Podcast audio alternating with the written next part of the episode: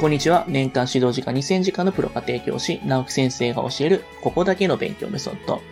え、最近はですね、コロナウイルスが蔓延して、非常に皆さんね、え、不安な気持ちになっていると思うんですけれども、僕はですね、意外と前向きに捉えています。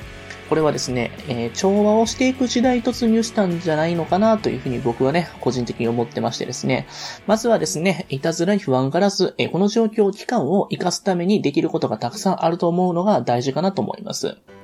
えー、なのでですね、みんな一緒に前向いていきましょう。えさて今回はですね、今まで高学年向けの話してきたんですけれども、今日はね、低学年の話しようかなと思います。えー、目先の勉強よりも将来保養士となる経験をたくさんさせるというお話やっていきます。落ち着きがない、やかましい、何度言っても治らない。まあ、これが低学年の男の子の特徴ですよね。一体どうしたらいいの？っていうね、お母さんの悩みはすごいわかります。でも、当たり前なんですけれども、おたまじゃくしなんですよね。何回言ったらわかるの？少しはじっとしてなさい。お母さん、こんな風に怒鳴っても無駄ですよ。これはまるで水の中を気持ちよく泳いでるおたまじゃくし。なんで泳いでるのって言ってるみたいなもんなんです。その一方で、この時期の子供っていうのは、好きなことに夢中になってる時、とてつもない集中力を発揮するんです。集中力っていうのは、幼児期を逃してしまうと、育てるのが実は難しい能力なんですよね。では、集中力はどうやったら身につくんでしょうか？答えは簡単です。子供が夢中になれることを思いっきり遊ぶことしかないんですよね。もちろん、遊びといっても子供が自らのめり込むような生き生きとした遊びのことであって、ゲームなどは違います。それには外遊びが一番です。自然の中で少々痛い目に遭いながらも、自然への恐れを肌で感じながら思いっきり走り回るのもいいでしょう。秘密基地作ったり、虫取り鬼ごっこも OK です。もちろん、室内でも OK です。以前、消しゴムのカスを空き缶一般に集めたものを大切にしてくれた、えー、大切にしてるね、子供がね、いたんですけれども、鉄道マニアとかね、えー、列車記号を全部覚えてしまう子供もいたりしました。親から見たら何の役にも立たないってことと思いがちなんですけれども、実は子供にとってはすっごい大事な体験してるんです。私はそんな子供たち見ると、いや、おたまじゃくし地雷を、おたまじゃくしとしての伸び伸びしてるな、みたいな、というふうに微笑ましく思えるんですよね。お母さんにはそんなおたまじゃくしくんを無理やり陸に上げないでほしいなっていうふうに思うんですよね。この時期はとことん遊び尽くした体験を持った人は、大人になっても粘り強くやり尽くす人が多いかなっていうふうに思うからです。そして、答えを導き出すことよりも分かったという脳の快感が大事かなっていうお話をしていきます。私が子供の時に、えー、味わわせたい体験の一つとして、分かっちゃった体験っていうのがあります。与えられた問題に対してすぐに答えを求めたがる子供っていうのは実は伸びないんですよね。問題を見せるとじっと考え込んだ後、おもむろに顔を上げて、これ足し算？それとも引き算？と聞いてくる子がいます。これはね、考えることを放棄してしまった子供の特徴なんですよね。考えて自分で答えを見つけた時の快感を知っている子供っていうのは、安易に答えを知ろうとはしません。試行錯誤して、自分で手を動かして、ふとした瞬間に豆電球がパッとつくように、あ、わかった、この快感をたくさん味わわせてほしいんです。おたまじゃくし時代に分かっちゃった体験をした子供っていうのはずるしないです。例えば問題の回答を言おうとすると、待って、言わないでっていう風な、えー、子供、えー、これがね、すごいいいかなと思います。面白くないことをするなとかね、えー、言わんばかりです。でも自分で答えを出せなかったら面白くないといった感覚を持ってしまえば、もう閉めたもんです。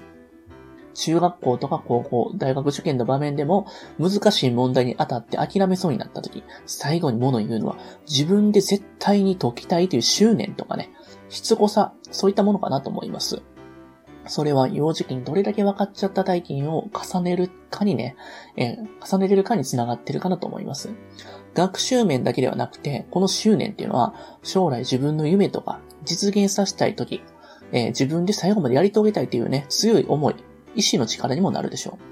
う。やり遂げる、喜びを知っている子供っていうのは、多少の苦難も乗り越えていくと思います。そんな子供が一人でも増えてほしいなというふうに私も思います。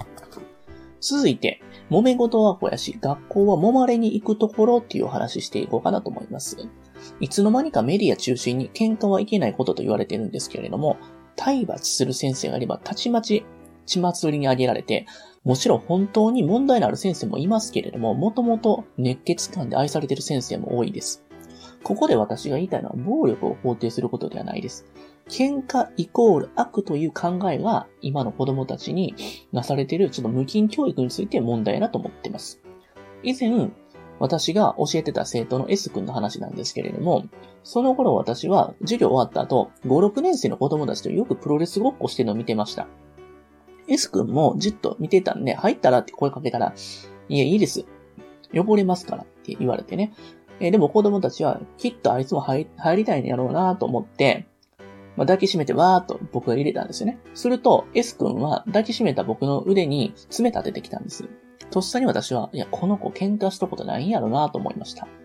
まあ、幼稚園児ならともかく、これは結構問題やなと思った瞬間に、僕ちょっと、えー、お母さんにね、連絡入れたんですよ。この子小さい頃喧嘩してないですよねって聞いたら、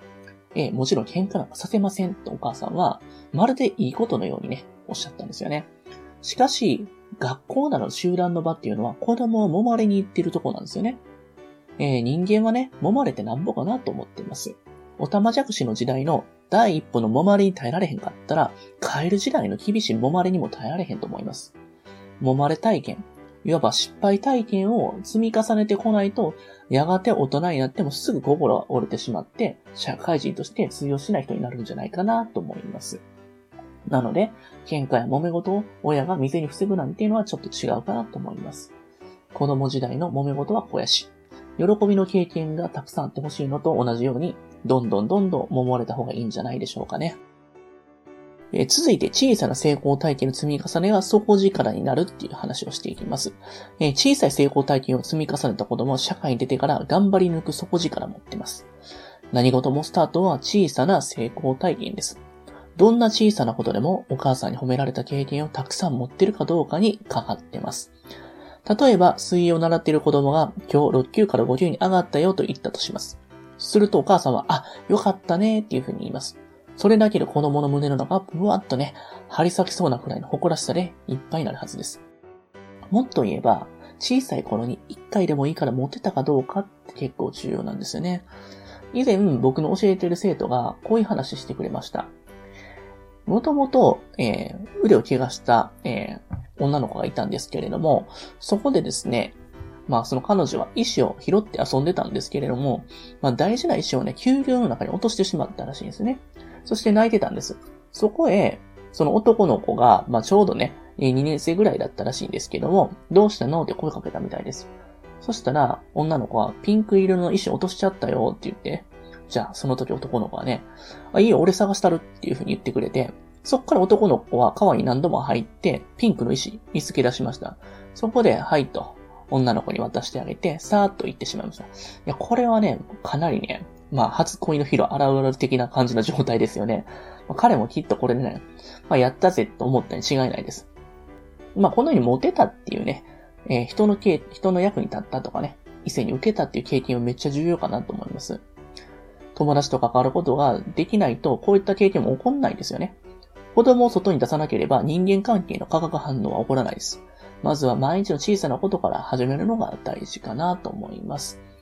元気に挨拶ができた、お手伝いができた、食べ物ね、嫌なものも食べられた。できたことをどんどんどんどん褒めてあげて、言葉をね、えー、投げかけてくださいね。褒めの言葉のシャワーですね。